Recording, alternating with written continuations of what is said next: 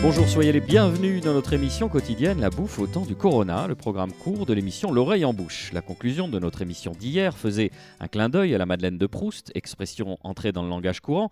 Mais saviez-vous que dans les premières ébauches de la recherche, comme disent les pédants dont je fais partie, le dandy Marcel évoquait une biscotte, ce qui, je vous l'accorde, était beaucoup moins glamour et surtout beaucoup moins goûtu. Fort heureusement, pour la littérature et pour nos papilles, Monsieur Proust s'est ravisé, ce qui nous permet aujourd'hui d'accueillir le pâtissier Vincent Venturin, entre autres, S. Madeleine, qui sera notre fil conducteur pour deux émissions. Vous pourrez compter aujourd'hui sur nos chroniqueurs affûtés, notre sommelière Marina Bonour, grâce à laquelle vous saurez pourquoi vous commettez une erreur de béotien depuis des lustres en matière de boissons qui accompagnent le dessert. Le chef Nicolas Brousse, qui agitera sa moustache pour dire subtilement du mal des pâtissiers, et l'épicière moderne Florence Grimm, qui nous racontera comment elle a rencontré notre invité parce que c'était elle, parce que c'était lui. D'ailleurs, c'est vrai ça, Florence?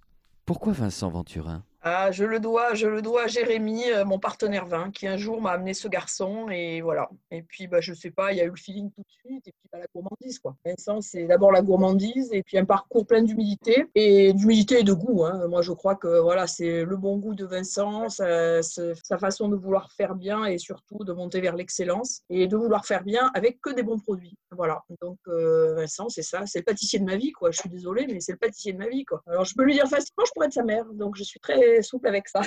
Donc, il le sait. Et voilà, pour moi, c'est ouais, vraiment une très, très jolie rencontre. C'est les, les, rencontres euh, qui nous font avancer. Il y, en a, il y en a régulièrement, mais lui, il fait partie de celle-ci. Alors, Vincent, vous allez nous parler de votre parcours, parce que je crois savoir que vous avez fréquenté un pâtissier parfois fort célèbre aujourd'hui, parmi les meilleurs. Oui, tout à fait. Donc, moi, j'ai un parcours un peu, euh, un peu atypique dans le sens où j'ai fait un parcours général un bac euh, général. Ensuite, j'ai fait une licence le lycée hôtelier d'abord euh, pour faire un BTS en cuisine. Ensuite, je suis parti euh, à La Réunion où j'ai fait une licence professionnelle toujours en cuisine, où j'ai découvert les cuisines de l'océan Indien. Après, je me suis inscrit en master à Chambéry pour faire un, master en management international de l'hôtellerie. Et ça m'a pas plu du tout parce que je me retrouvais avec des gens de divers horizons et moi, j'étais passionné et je savais ce que je voulais faire depuis tout petit. Donc, c'est à ce moment-là que je me suis dirigé vers mon amour de tout toujours la pâtisserie. Et euh, j'ai intégré la pâtisserie des rêves. J'ai eu la chance d'intégrer la pâtisserie des rêves à Paris, euh, euh, où officient Angelo Musa et Philippe Conticini. Oui, on a déjà vu plus, enfin, plus mauvais mentor.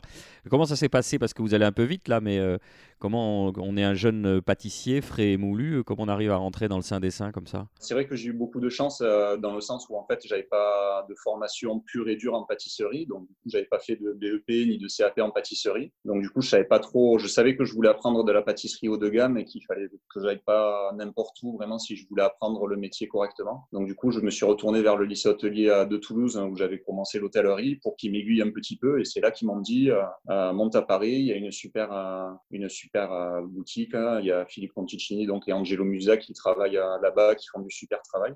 Qu'est-ce qu'on apprend avec, avec ces deux experts-là J'ai appris beaucoup à la rigueur, donc notamment durant la période où j'ai fait une semaine d'essai à Paris, où on travaillait sur un biscuit japonais qu'on appelle un biscuit roll cake. Et je me souviens encore, donc Angelo Musa à l'époque travaillait que sur ce biscuit-là pour le mettre au point. Je peux vous dire que j'ai passé une semaine à peser si euh, si c'est pas 900 fois, c'est peut-être 1000 fois le même biscuit pendant une semaine. Donc j'ai fait que ça, que les peser, que les peser pour arriver à. Mais vous n'êtes pas dit je suis chez les, je suis chez les fous? Ben non, parce que c'était ce que je recherchais. Euh, c'était vraiment euh, la pâtisserie précise que je recherchais. Enfin, je vous parle de ça, mais après il y avait plein d'autres choses. Il y avait on a pu faire des pièces montées de, de 2 mètres 50. Moi, j'avais jamais vu ça. Enfin, je suis parti dans les camions réfrigérés pour les livrer, pour tenir la pièce montée, pour pas qu'elle s'explose dans le transport, 45 minutes de transport. Donc c'est vraiment cette précision que je recherchais et que, que j'ai trouvé au travers de ces deux personnes-là. Parce qu'Angelo Musa est parti très vite hein, et après j'ai eu la chance en fait de travailler euh, vraiment pendant cinq années euh, auprès de Philippe.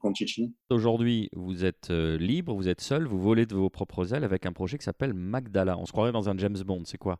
Ouais, tout à fait. Alors, je ne suis pas du tout tout seul dans ce projet. C'est vrai qu'on est vraiment à quatre dans le projet. Donc, je suis associé, on est deux cofondateurs. Je suis associé avec la femme de mon meilleur ami. Et on est vraiment à quatre euh, dans ce projet-là, donc deux couples. Et on a ce projet maintenant depuis un an et demi. Donc, euh, on a eu le temps de, le mûrir. Euh, il a eu le temps d'évoluer lui aussi.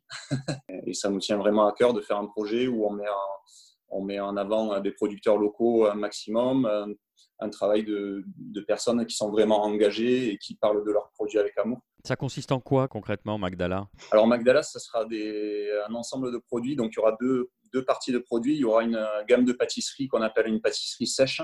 Donc des madeleines, des cakes, des financiers, des cookies, etc. Et euh, une gamme de pâtisseries fraîches. Euh, donc là, c'est plus ce qu'on appelle des entremets à base de crème pâtissière, etc. Cette gamme de pâtisseries fraîches, on veut qu'elle soit, pour qu'elle soit bonne, en fait, on tient un fer de lance, c'est-à-dire de commander 48 heures à l'avance. Parce qu'en fait, dans notre projet, on n'aura pas de boutique. Euh, qui dit pas de boutique dit qu'on ne pourra pas exposer nos gâteaux à la vente. Donc, on a vraiment besoin de savoir quelle quantité produire et on veut vraiment rentrer dans une démarche qualitative. Donc, du coup, on fait ce, choix-là de faire 48 heures à l'avance les commandes. C'est quoi le, le secret d'une bonne Madeleine, Vincent Venturin?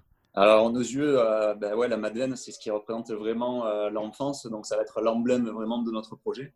Euh, nous, c'est ce qui nous, ce qui nous émoustille, je vais dire, tous les, tous les quatre, la Madeleine.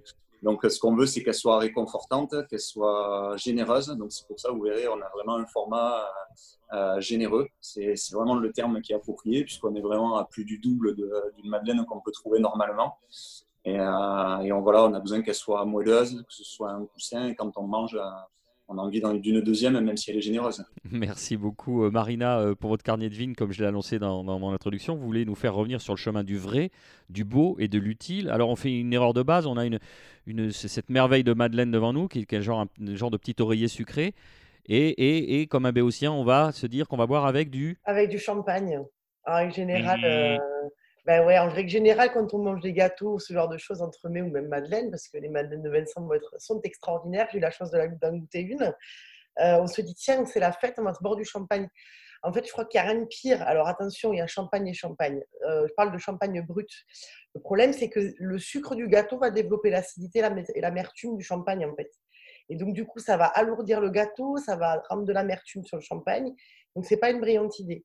En revanche, on peut, si on est vraiment accro aux bulles, on peut euh, boire quelques bulles, mais dans ces cas-là, on partira plutôt sur des champagnes rosés avec des tartes aux fruits et sur les petites madeleines, à la limite, plutôt sur des champagnes demi-secs ou tendres qui ont un peu plus de sucre et du coup qui vont mieux s'équilibrer avec un dessert. Voilà. Donc on culpabilise pas tant que ça, c'est juste qu'il faut qu'on fasse le bon choix. Voilà, exactement. Champagne brut, plutôt l'apéro. Ça marche. Merci beaucoup euh, à vous, merci de nous avoir suivis. La bouffe au temps du Corona, c'est fini pour aujourd'hui. On vous donne rendez-vous demain pour la suite de nos aventures gourmandes avec le pâtissier Vincent Venturin. Vous pouvez nous retrouver sur radio-radio-toulouse.net, Apple Podcast, SoundCloud, Mixcloud et Spotify. D'ici là, portez-vous bien.